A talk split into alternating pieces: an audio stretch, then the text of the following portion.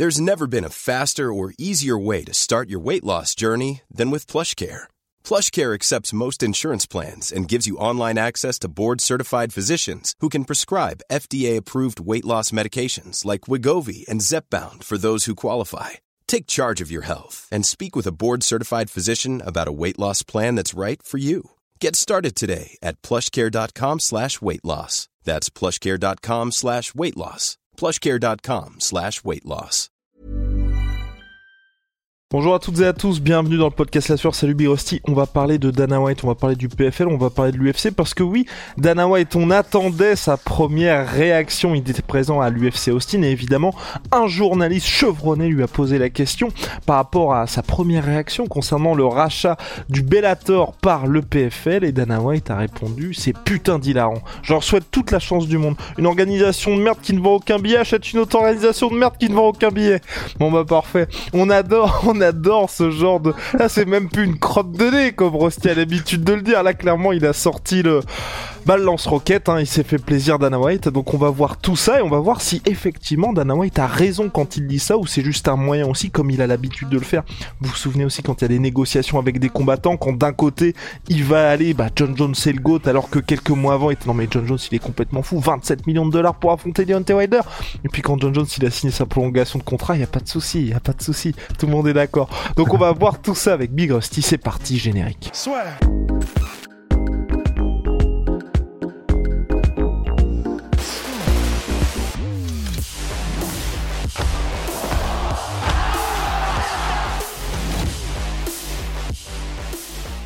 Big Rusty, alors cette bastos envoyée par Dana White au PFL, donc le PFL en plus Don Davis hein, qui avait précisé lors de l'annonce du rachat, enfin quelques jours avant, euh, enfin quand l'annonce était imminente à l'éloigner que ça y est, Dana White là il commençait un petit peu à être euh, à les piquer. Est-ce que pour toi c'est véridique ou là c'est clairement un moyen pour Dana White de minimiser ce qui se passe, qui est pour le PFL en tout cas une révolution? Bah il y a plusieurs trucs. Alors déjà effectivement il y a il y a, il y a le fait qu'il a dit ils ne vendent pas de billets et je crois qu'en plus après dans la dans la conférence de presse il, il continue à échanger un peu avec le, le, le journaliste et en gros il dit mais euh, par exemple du coup tu, tu sais ce qu'ils vendent comme billets? Et là le gars fait euh, non mais tu sais qu'il à peu près ouais pas beaucoup.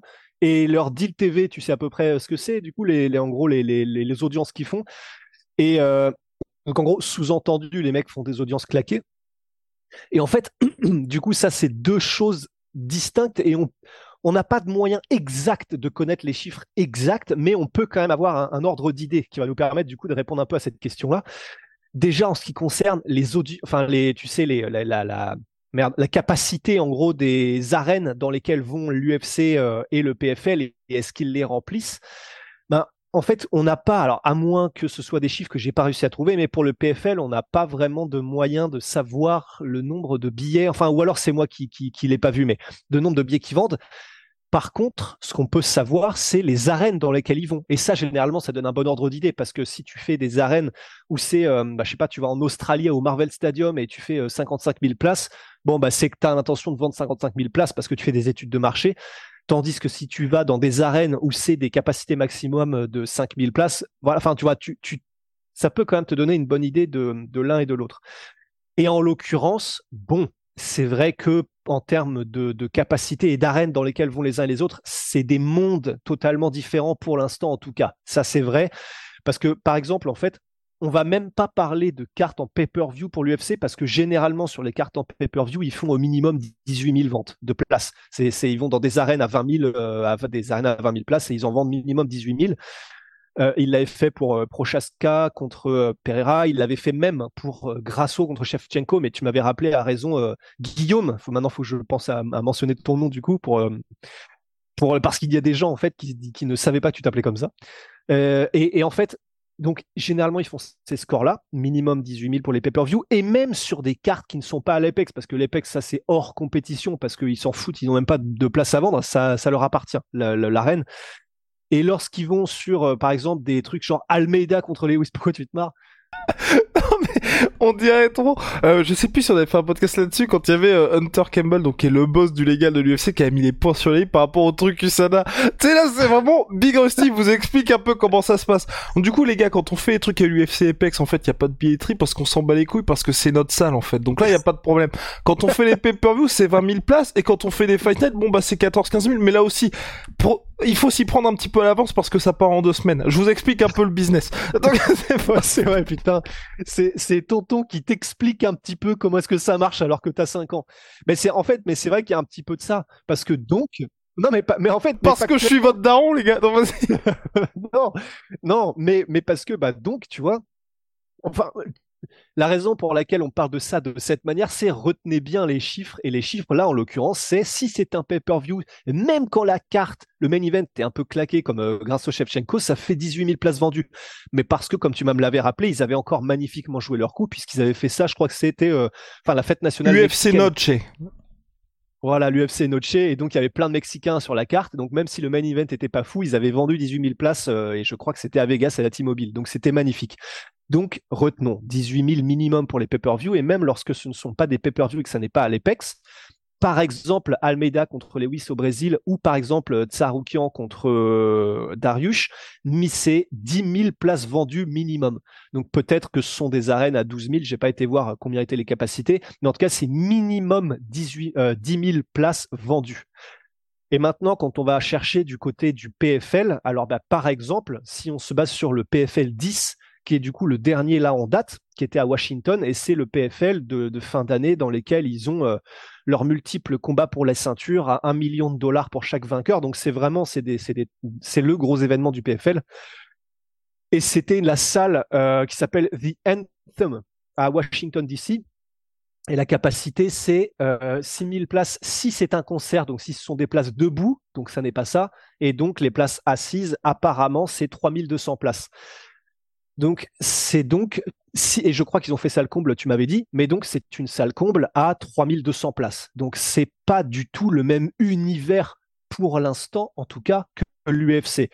Après, faut aussi mettre ça en relation avec d'autres organisations, parce que là, ça donne l'impression qu'on met des bastos au PFL.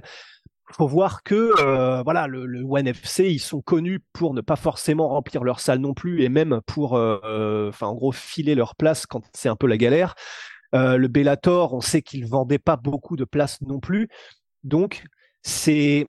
Et par exemple, le, PFL, quand ils sont venus en France, c'était sale comble au point où euh, c'était même la galère pour réussir à avoir des tickets pour le combat de Cédric Doumbé. Et vous pouvez être sûr que le prochain combat de Cédric Doumbé, ce sera probablement une arène à 20 000 places et ils les vendront. Donc, faut voir aussi que oui, c'est beaucoup moins que l'UFC. Et effectivement, donc, quand Dana White dit ça, ben voilà, on comprend qu'ils sont en mode, mais en fait, vous foutez du monde ou quoi? À nous comparer, c'est pas les mêmes mondes. Et il a raison en l'occurrence. Ça ne veut pas dire pour autant que le PFL n'est pas en progression et que petit à petit, ils ne viendront pas à vendre de plus en plus d'arènes et avec de plus en plus de monde. C'est possible aussi, et, on, et en tout cas, ils, ont l'ambition de le faire. Par exemple, avec les Super Fight Series, quand il y aura Jake Paul, quand il y aura Francis. Je pense quand même qu'ils arriveront à vendre 10 000 places euh, avec euh, leur, leur, enfin, leur truc Super Fight Series euh, à ce moment-là. Ça, c'était pour la partie euh, les arènes, les places vendues. Donc là, effectivement, bon, Dana White euh, met une bastos et en l'occurrence, il a les chiffres pour le faire. Et après, du côté des deals TV et des audiences, il y a plusieurs trucs. Premièrement, il y a le fait que, bah, du coup, j'ai été regarder un petit peu sur Internet et ils viennent de re-signer un deal avec ESPN, le PFL. Là, il y a quelques jours. Ce qui est intéressant, hein, parce que justement, il en parlait, euh, Don Davis, lors de l'interview avec euh, Ariel Elwani. Évidemment qu'aujourd'hui, le deal, à mon avis, a été revalorisé parce que maintenant, t'as des vrais gars qui vont vendre des pay-per-view. Rusty en parlait là en termes de billetterie. Mais là aussi, aujourd'hui, l'UFC, vous le voyez bien, il parle des pay-per-view quand ça fonctionne et quand, euh, et donc quand ça fonctionne, c'est quand il tape le million, quelque chose comme ça. PFL, on n'aura jamais les chiffres de leur pay-per-view d'il y a deux semaines. Non, pas, tout simplement parce que probablement que c'est abyssal, quoi. Mais, après, bon, bah voilà, c'est de la même manière que quand le PFL fait un pay-per-view avec Kayla Harrison, où tu sais qu'il y a la famille de Kayla Harrison qui regarde et, euh, c'est probablement tout. Bon, c'est des pay-per-view, tu es sûr que ça ne marchera pas. Euh, là, en l'occurrence, le PFL 10, c'est cruel, mais c'est pareil aussi. C'était un pay-per-view, mais le pay-per-view, les, stars qui permettaient de vendre le pay-per-view, c'était Olivier Aubin-Mercier, c'était Impact à Sanganaï, c'était euh, en gros, pour être très cruel, mais des gars qui n'étaient pas suffisamment performants pour accrocher les ceintures à l'UFC et qui n'étaient pas des noms connus. Par exemple, tu vois, un mec comme Mike Perry, là au BKFC qui était ce week-end aussi, oui, c'est un gars qui n'avait pas le niveau non plus pour accrocher une ceinture à l'UFC, mais sa personnalité et ce qu'il est capable d'apporter, euh, la plus-value qu'il est capable d'apporter au Bernacle FC, donc les combats de boxe à main nue, font que je ne sais pas, euh, je sais pas si c'était un pay-per-view ce week-end, bah, probablement que si, mais ça m'étonnerait pas qu'il fasse des chiffres intéressants. Je dis pas des bons chiffres parce que c'est extrêmement compliqué le business du pay-per-view, mais un, des chiffres intéressants, tu vois. Là, parce qu'il apporte vraiment un, avantage compétitif avec tout l'extra sportif, en plus du fait que tu es sûr d'avoir du sang, des visages qui se déforment, et que c'est de la boxe anglaise sur des rounds de deux minutes, donc tu sais qu'il va y avoir de la violence en accéléré. Donc là, en l'occurrence pour le PFL, oui, non, c'est sûr que les, chiffres du pay-per-view seront probablement pas bons du tout. Mais donc ça c'est pour les pay-per-view et pour les deals TV donc ils ont mine de rien euh, continué ils ont euh, pardon euh, prolongé étendu prolonger leur deal avec ESPN, ce qui est très très bon signe. Ils sont avec d'autres euh, distributeurs télé euh, euh, dans d'autres pays aussi. Et alors, et ça c'est le truc, tu vois. Bon bah là je vais je vais te, laisser la parole parce que je vais pas m'inventer dans les trucs que je ne comprends pas. Mais tu sais, il avait fait un tweet, c'était en, en milieu d'année ou un truc comme ça, Don Davis, pour dire regardez, on a, euh, nous, on est effectivement deuxième derrière l'UFC, mais on n'est pas si loin derrière, et en tout cas, on est bien plus haut que le Bellator. Hiring for your small business? If you're not looking for professionals on LinkedIn, you're looking in the wrong place. That's like looking for your car keys in a fish tank.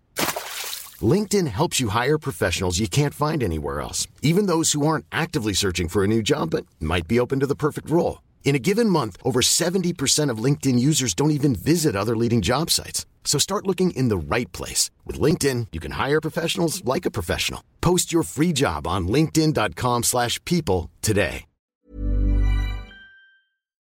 Et euh, bah, je t'enverrai du coup le tweet. Euh, mais euh, et donc ça, du coup, tu nous disais, oui, ce sont en gros, alors je crois que c'était les l'audience moyenne à la télé en linéaire plus en streaming, donc c'est-à-dire télé plus euh, bah, sur en streaming sur votre ordi, etc. Si je comprends bien, et qu'en moyenne il faisait 300 000 viewers par événement, alors que l'UFC en faisait 888 000 et le Bellator en faisait 95 000. Mais ça, tu nous disais oui, mais faut pas le prendre en argent comptant non plus, c'est pas aussi simple que ça quoi. Exactement Big Rusty parce que c'est vrai qu'en termes d'audience, sinon vous écoutez le fondateur du de Combatté Global qui pour lui c'est la l'organisation numéro une en termes d'audience parce qu'il y a beaucoup de trucs où c'est facile un petit peu de fausser les vrais chiffres pour les audiences parce que c'était c'était quoi même la chaîne parlementaire par exemple en France quand il y a les audiences de temps en temps qui sortent en gros, il suffit imaginons là c'est la numéro 13 donc si vous allez entre la 12 12 et la 14 donc vous allez passer par celle-là, ça va compter comme quelqu'un qui regarde. Donc on se retrouve avec des chiffres. Il y avait des trucs, c'était délirant. Hein. C'était genre 14 millions de personnes par jour vont sur cette chaîne-là, alors que on sait, enfin, tout le monde sait que personne ne regarde. Donc voilà, donc c'est pour moi ça le vrai problème. Et le jour où, et donc euh, évidemment les, les chiffres que ce soit les chiffres que hum, partage le président Combatté Global par rapport à l'organisation Combatté ou le PFL, ce sont des vrais chiffres. Mais moi, là où j'attends, et, euh, et, pour moi ce sera vraiment les vraies informations, c'est, tu vois, par exemple, là ils ont dit qu'ils avaient fait sold out euh, dans leur, euh, bah, au, lors du PFL 10 à Washington, sauf qu'on n'a pas la billetterie. En fait, c'est à partir du moment... C'est une arène euh, à 3200 places. C'est ça. quoi. À partir du moment où on aura les chiffres de la billetterie, c'est parce qu'avec Birusty, on parlait aussi du, du, du, du de l'UFC l'UFC Apex, on n'a pas les infos de billetterie parce que c'est l'UFC Apex, ils font ce qu'ils veulent et c'est il y a 400 personnes. Sauf qu'on sait qu'à l'UFC Apex, si vous voulez regarder un événement à l'UFC Apex, vous devez payer 2000 balles. Donc en gros, il y a peut-être que 400 personnes, mais les gens payent 2000 balles. Donc moi, à partir du moment où on aura les chiffres, ou par exemple, quand l'UFC a prolongé avec ESPN, on sait tous que, et c'est pour ça qu'on a autant de cartes UFC, qu'il y en a pas mal qui sont claquées, parce que ESPN paye plus de 300 millions par an l'UFC, et donc pour, et sauf que ESPN paye pour un minimum de 44 événements. Donc si l'UFC file des événements, peu importe la qualité de la carte, ils ont à la fin d'année les 300 millions d'ESPN. Sauf que tout le monde est au courant de combien paye ESPN pour avoir l'UFC. Le problème, c'est qu'avec le PFL, là, on a aucune info financière sur rien du tout. Ce qui veut dire que l'organisation n'a aucun intérêt à ce que les infos sortent parce que les gens risquent de se dire ah en fait ça fait pas beaucoup. À chaque fois qu'il y a les infos financières qui sortent, c'est tout simplement pour flexer. Hein. Il n'y a pas d'autre truc que ça. Et c'est pour ça que quand il y a les chiffres de pay-per-view qui sortent et qui sont annoncés, c'est aussi pour dire bah regardez en fait nous on vend 1 300 000 pay-per-view et c'est pour ça que Dana White le dit à chaque fois. C'est vous savez à quel point c'est dur et que Birosti disait à quel point c'est dur de vendre des pay-per-view. Et donc euh, par exemple quand il y a l'UFC qui fait son nouveau deal avec Crypto, un nouveau deal avec DraftKings ou euh, prolongé avec peu importe qui et qu'ils annoncent un 325 millions sur 5 ans, ça permet de dire à ceux qui voulaient sponsoriser l'UFC, ah oui en fait faut qu'on sorte ce genre de sous là. Et avec le PFL, là, on a que des annonces qui sont sur le papier bonnes. Et c'est vrai que pour une organisation aussi jeune, c'est très positif. Mais ce qui me fait dire, moi, qu'aujourd'hui, on est toujours dans une situation qui a des années-lumière de l'UFC, c'est qu'on n'a pas les infos financières. Et quand on les aura, tu... pardon. Et juste pour ajouter ça, les infos financières, par exemple, on les a eu pour Francis. Pourquoi? Parce que quand on dit que l'adversaire de Francis va se faire minimum 2 millions, bah c'est un chiffre où même l'UFC ne peut pas s'aligner. Et que là, ils ont tout intérêt à ce que tout le monde soit au courant même de combien Francis gagne. C'est limpide hein? Limpide, Big Rusty.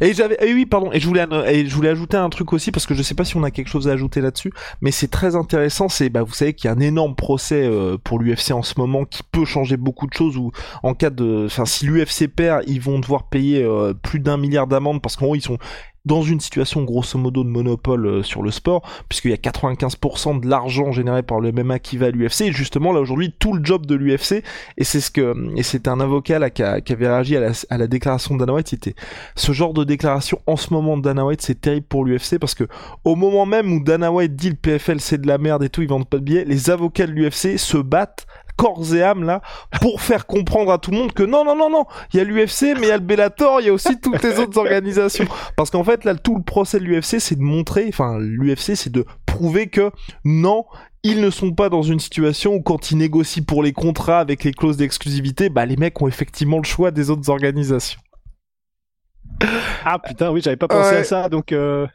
c'est Dana White qui est un peu trop gourmand de vouloir mettre des, du lance-flamme en fait. Quoi. Exactement. Well. ça va être intéressant. Ça. Bah oui, bah oui, mais, vas-y. Mais pour ce procès-là, euh, si je comprends bien, bon, c'est ça. Effectivement, ça peut être déterminant, vraiment déterminant pour le milieu du MMA mondial, mais euh, la réponse, de toute façon, on l'aura que dans plusieurs années. Hein si, je comprends bien. Ouais, c'est ça, mais, je, mais les vraies choses risquent de commencer au mois d'avril. Les vraies choses risquent de commencer au mois d'avril, et euh, il y avait des articles qui étaient sortis comme quoi, enfin, en cas de défaite de l'UFC, ça pourrait vraiment, vraiment être très, très chaud pour le, pour le business pour la suite, quoi. Parce qu'en termes d'investissement, co, euh, c'est, mais, mais c'est une situation pour moi qui est très compliquée pour l'UFC parce que, enfin, Enfin, c'est compliqué dans le sens où évidemment les combattants sont pas payés à la hauteur de, ce qu'ils mériteraient en termes de pourcentage par rapport aux autres ligues. On le dit à chaque fois, hein, de NBA, NFL, euh, toutes les grosses ligues, c'est 50% du revenu pour les athlètes, 50% qui se partagent entre les proprios, etc. Et l'UFC, on est entre 12 et 18%. Mais ce qui est compliqué, c'est que l'UFC l'a prouvé qu'ils ne sont pas dans une situation de monopole. Enfin, c'est comme si la NBA était en train de dire non, non, c'est pas nous les numéros 1. Enfin, pour moi, c'est impossible. Et c'est vrai que d'un point de vue financier, enfin, ils sont cotés en bourse aujourd'hui. Si vous êtes un des investisseurs de l'UFC ou euh, WMAMD ou TKO Group, bah, évidemment que vous voulez avoir plus de 80% de l'oseille pour vous. Parce que les actionnaires, ils enfin, ils veulent l'oseille aussi et qu'aujourd'hui, on est aussi sur des choses où je suis d'accord avec vous. Le MMA, enfin, pour les athlètes, il faudrait qu'on soit sur du 50-50, mais pour moi, c'est beaucoup plus facile de filer 50-50 quand vous avez des droits TV à la NFL qui sont de l'ordre de 20 milliards que de filer 50-50 quand il y a des revenus qui sont beaucoup plus faibles. Et pareil, en termes de stats, et je finirai de ce, petit tunnel là-dessus, Big Rusty, c'est, il y a pas mal de gens, justement, qui défendaient le, le Bellator parce que quand on regardait le partage de revenus, l'UFC, ils sont entre 12 et 18 et le Bellator, ils étaient au-dessus des 50. Ah oui, mais tout simplement parce que le Beator fait beaucoup moins d'oseille. Donc, euh, enfin, vous n'avez qu'à regarder, par exemple, nous les bénéfices qu'on fait quand on fait nos LSFC et l'argent qui va aux combattants. bah, dans l'absolu, les gens vont dire, bah, hum, le LSFC, ils payent pas les mecs plus de 10 000 balles, donc ils payent mal les mecs. Oui, je suis d'accord. Sauf que si vous faites le pourcentage, on a euh, plus de 80% de l'oseille qu'on fait qui va en salaire pour les gars. Donc, c'est pour ça que c'est très compliqué les chiffres aussi. C'est qu'en fonction de la manière dont vous prenez le truc et si vous avez plus ou moins de recul, on peut très vite dire bah les mecs sont, sont méchants alors que si vous penchez un peu plus sur la situation, bah le Bellator c'est juste qu'ils font beaucoup moins de sous que l'UFC. Ouais. Non mais ouais, ça, va vraiment être, euh, ça va vraiment être intéressant. En plus, c'est vraiment ça peut devenir tellement un cas d'école, et ouais, on va finir là-dessus, mais ça peut devenir tellement un cas d'école parce que si jamais l'UFC prend un milliard d'amendes. Déjà, rien que l'amende en elle-même, euh, déjà, tu reconsidères un petit peu euh, tout, ton, tout ton bordel. Et en plus de ça, c'est vrai qu'effectivement, il suffit, même là, il suffit que si jamais en avril, ou il y a une décision de justice qui fasse comprendre aux gens qu'on va dans le sens de l'amende de l'UFC, que ça va être très compliqué. Le nombre de gens qui vont commencer à vendre leur part, etc., même des tout petits actionnaires, etc., tu ça peut faire un espèce d'effet boule de neige, ça peut être euh, vraiment un cas d'école, quoi. Big Rusty, affaire à suivre. Anyway, ciao, I'm Sweet Pea, my Sweet Potato, moins 30% minimum sur tout My Sweet Pea avec le code la sueur. Oh, ça c'est les Kit Kats ça. My God, et voilà, un régal, un régal les gars, c'est disponible sur My Protein. Et puis holy moly Big Rusty, la révolution des boissons énergisantes, ils font des thés glacés, des boissons de réhydratation et là voilà la petite boisson énergisante, c'est au format poudre donc bien moins polluant que les boissons habituelles. C'est disponible sur leur site, code la sueur 5 pour votre première commande moins 5 euros, la sueur 10 pour vos commandes récurrentes avec moins 10%. On se retrouve très Big. See ya.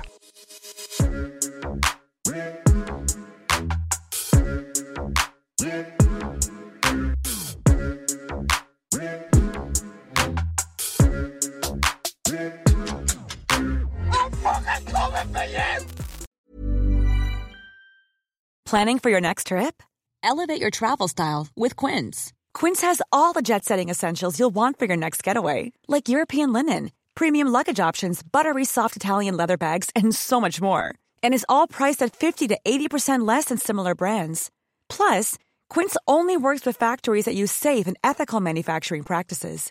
Pack your bags with high-quality essentials you'll be wearing for vacations to come with Quince. Go to quince.com/pack for free shipping and 365-day returns. Et voilà, c'est la fin de votre épisode du podcast La Sœur. Si ça vous a plu, n'hésitez pas à nous mettre les 5 étoiles sur Apple Podcast ou sur Spotify. Vous pouvez aussi nous laisser un petit commentaire, ça nous aidera beaucoup. Et si vous voulez plus loin avec nous, vous tapez La Sueur sur toutes les plateformes ou sur les réseaux sociaux, vous nous trouverez. Et là, vous nous écoutez très certainement en audio. On est aussi en vidéo sur YouTube, mais également sur Snapchat. Là encore, vous tapez la et on sera là. Merci de votre fidélité et à très vite pour de nouvelles aventures.